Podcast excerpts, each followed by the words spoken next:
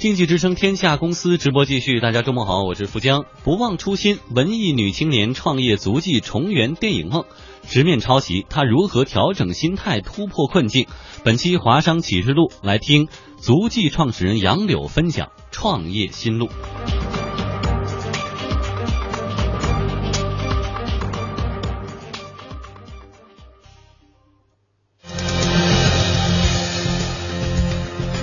们不潦草决定，左思右想，人生必须赌一把，所以我决定去做。他们不轻易妥协，坚持要做一件事情的时候，其实更多的不是说你上来就知道结果，但你一定要有这个过程。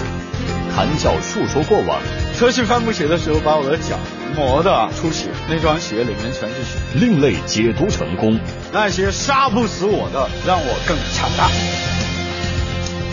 浙江卫视、蓝天下传媒联合出品，经济之声倾力呈现《华商启示录》。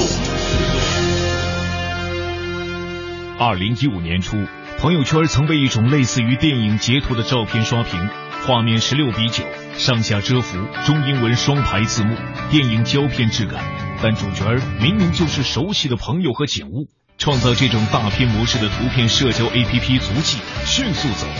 连续一周稳居苹果 App Store 下载榜第一名。足迹创始人杨柳，三十六岁，出身文艺世家，爱电影，爱古文，爱周星驰，也爱张国荣。二零一四年五月，杨柳和好友宇文清、陈凯一起做出了足迹的第一版 demo，并获得了数百万的天使投资。而大片模式的爆红，让他们陷入了现象级产品是否会迅速消亡的争论中。半年之后，足迹用一千万美元的 A 轮融资数据告诉大家，他们继续在用电影大片讲故事。掌声请出今天的分享人杨柳，欢迎。你好，你好，你好，欢迎，欢迎，欢迎。没有想到你这么猛啊！做这个 A P P 的时候，这个大片模式它爆红的时候，你有意料到吗？惊喜、惊吓、感恩吧，真的吗？对。所以那接下来今天的时间就赶快交给你，让你给大家分享一下创业历程，好吗？谢谢。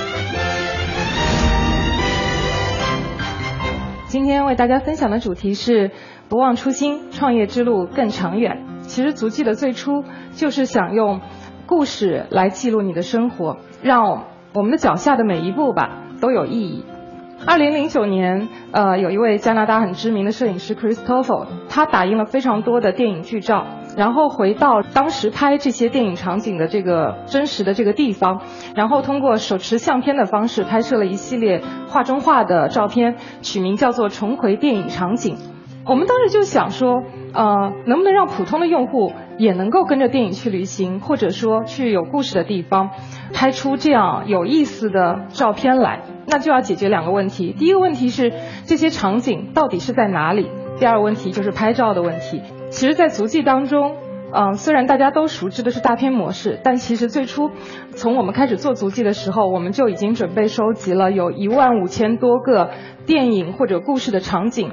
嗯，涉及到有六十多个国家，五百多位不同领域的名人，不但是我们很熟悉的那些电影了，其实还包括像三毛在撒哈拉沙漠当中的故居，你们知道在哪里吗？梵高当时呃在法国阿尔勒地区最后的那段时光。他画的星空，他画的咖啡馆都是在哪里发生的？那这些地方在足迹当中都有非常精确的经纬度的标注，谷歌地球、谷歌街景的方式，一个一个定位找过来，要确保达到那个经纬度的时候，看出去的场景是和电影里的场景那个角度是一模一样的，而且有对应的画面可以看得到，用户也可以通过足迹直接来拍摄这样的穿越或者对比的照片。呃，二零一四年的七月份，我们完成了天使轮的融资。在完成天使轮融资的时候，其实我们只有一个非常非常粗糙的一个 demo，也只有一个简单的 iOS 版，几乎跟单机版没有什么太大的区别，而且很卡顿。最初我们三个人，然后我们也没有任何的办公场地，我们就是一无所有，一切都是从零开始。我还记得最初的我们八个人的创始团队，是我一个一个在家里附近的咖啡馆。呃去面试回来的，然后落户在上海市市中心一个叫静安区的地方，一个很小的创客中心里面。这个创客中心大概有十几支的创业团队，而且都非常优秀。我们在当中是一间很小很小的玻璃隔间，很小，但是也很温暖。好，组建完团队之后，我们大概是在二零一四年的十二月份上的第一版，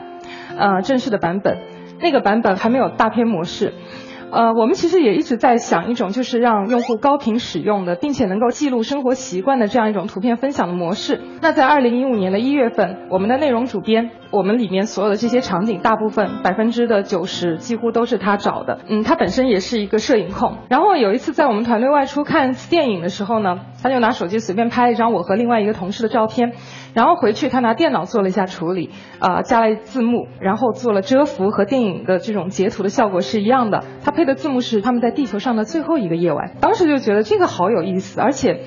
这个东西可以让用户不但能够发现故事，还能够自己创造故事。于是我们很快就决定把这样的模式加到足迹当中。我们先是让周边的朋友先简单的用一下，我自己会分享一下朋友圈啊什么。一开始我很多就是不跟我在一起工作的朋友都以为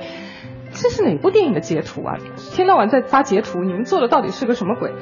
后来我就说，就一遍遍解释，我说这不是截图啊，然后这就是我们这个照片的这个功能。二零一五年二月份这个版本上线以后，先是周围的朋友用，然后周围的朋友的朋友用，在这些朋友当中开始有了很多的摄影师，很喜欢用宽屏来表达取景的，然后就开始上传各种摄影论坛，在摄影论坛或者自己的微博等等，然后这些摄影师呢，他们又有了一些电影圈的朋友。然后就开始越来越多的导演到一些明星都开始用，然后就可能产生了一些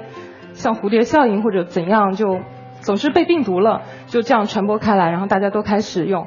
然后呃，从一开始每天大概只有几千的下载，然后到了每天几万的下载，再到一百。多万两百多万一天就能下载那么多新的用户，而最初是没有办法想象的，因为我们整个服务器是只有一台，然后一下子承接的是这样的一个用户量，基本上就是一个非常大的考验，因为整个服务器后台是无法使用，经常用户打开会出现因为拿不到数据而产生闪退，拍的照片无法分享，呃，或者是各种各样很奇怪的问题。那我们先是对呃很多的服务进行了降级。基本保留了用户能够简单的拍照，呃，做图片的处理，然后再逐步一步一步一步步把服务给恢复出来。那在这个过程当中，仅靠我们自己显然是不够的。原来我们八人团队里面只有三位技术，真的是完全要崩溃。所以大家是在群策群力，啊，找动用各种的关系。认识的朋友去介绍各种技术的牛人，呃，也找了很多的云服务器商，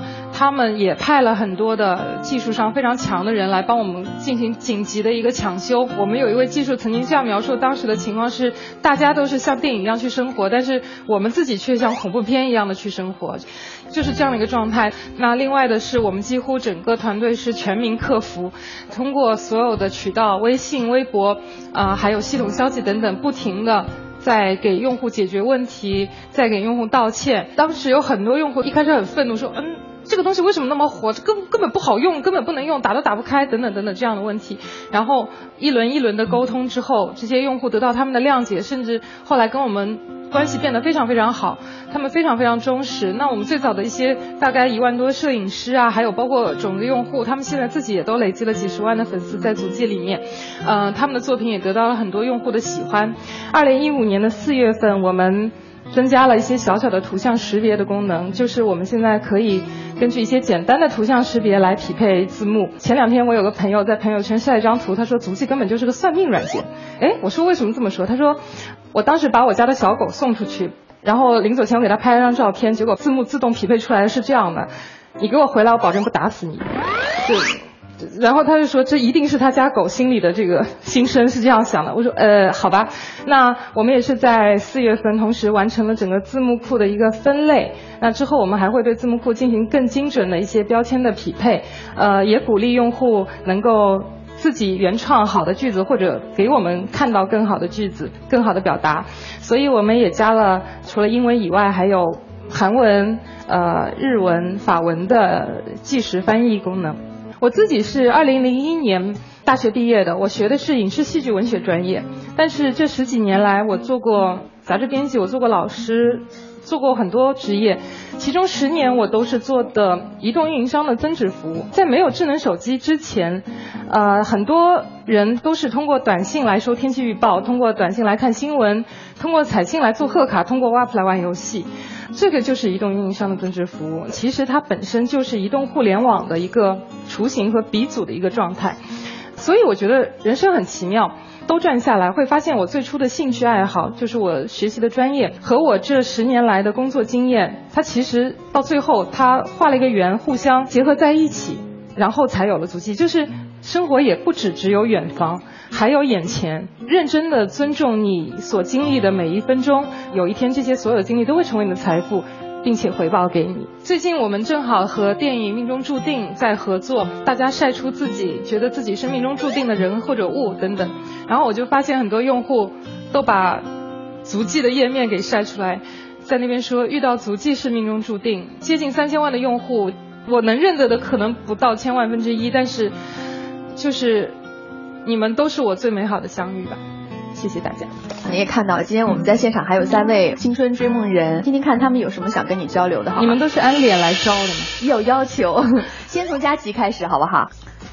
杨磊姐姐你好，呃，我是咱们浙江广电集团的一名广播主持人，同时我有一个疑问啊，因为呃，您这个是原创的东西嘛，原创的东西它刚一出来的时候，大家会觉得特别被吸引，就特别好玩，但是它有个问题就是很容易被模仿，特别是我们平常用美颜相机啊、三六零相机用了很久很久了，它也把这个大片的功能植入到他们当中去了。那面对这种原来是这种修图界的。大佬，您是怎样应对他们的呢？其实没有什么特别应对方法。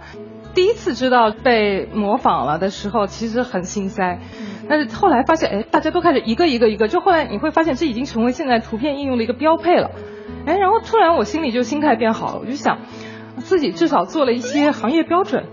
那这个也是很骄傲的事情啊。但是不得不说，其实是挺悲哀的。你会发现，中国整个互联网界是一个比较浮躁的状态。通常哪里人多往哪里挤。昨天 P2P，今天 O2O，其实是需要我们的国家在真正的鼓励创新、鼓励创业这件事情上，有一些更切实的政策，包括在知识产权、专利、著作权等等方面的整个著作流程啊，能够有一些更互联网加的思维来做这件事情，而不是说像现在这样，你知道申请一个小小的版本的专利，可能就是要一到两年的时间。移动互联网。当中所有的产品，它的版本可能是每周都会迭代一次，那所以这个根本东西两两件事情是完全不匹配的，就像在两个次元活着一样，会有一些无奈，因为有一些东西好像不是你我力量就能去改变。但是还是很感动的，就是很多用户都会为我们抱屈，说我们还是比较想要用原创的那一款。曾经发过一张图在朋友圈，我就是说你能抄袭到我的外表，但是你无法抄袭我的灵魂。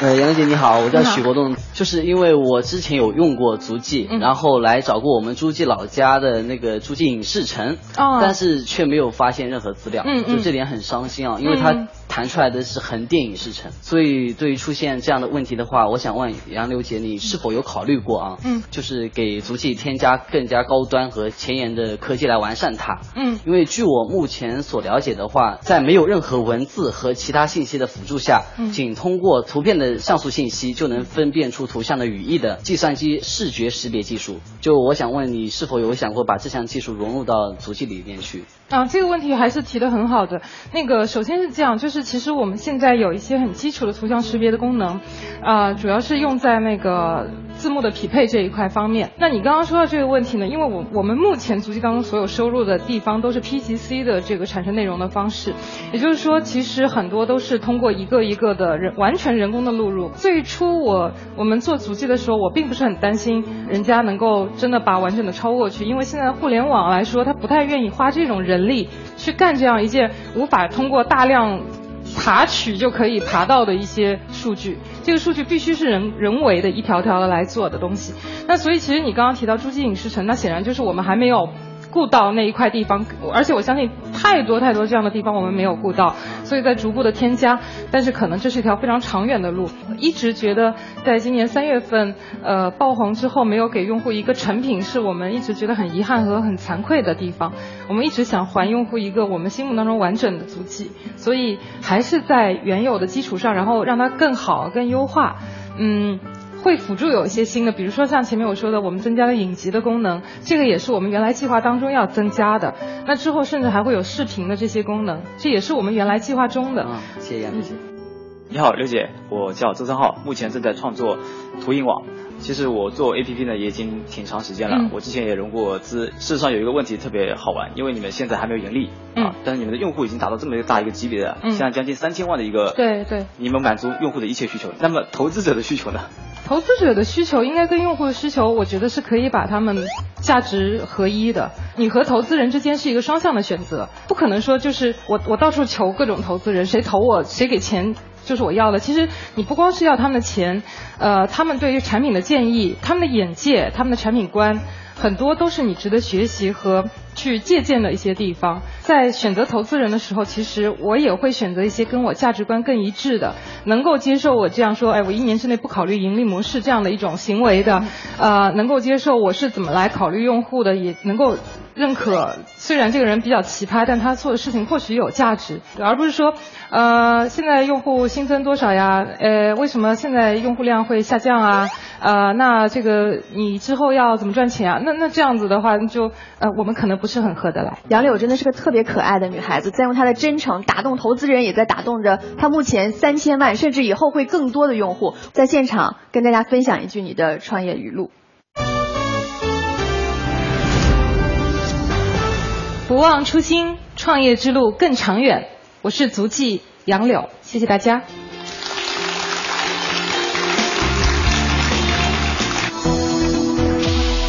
观看本节目精彩视频，请关注浙江卫视每周日晚十七点五十五分播出的《华商启示录》。我们下期再见。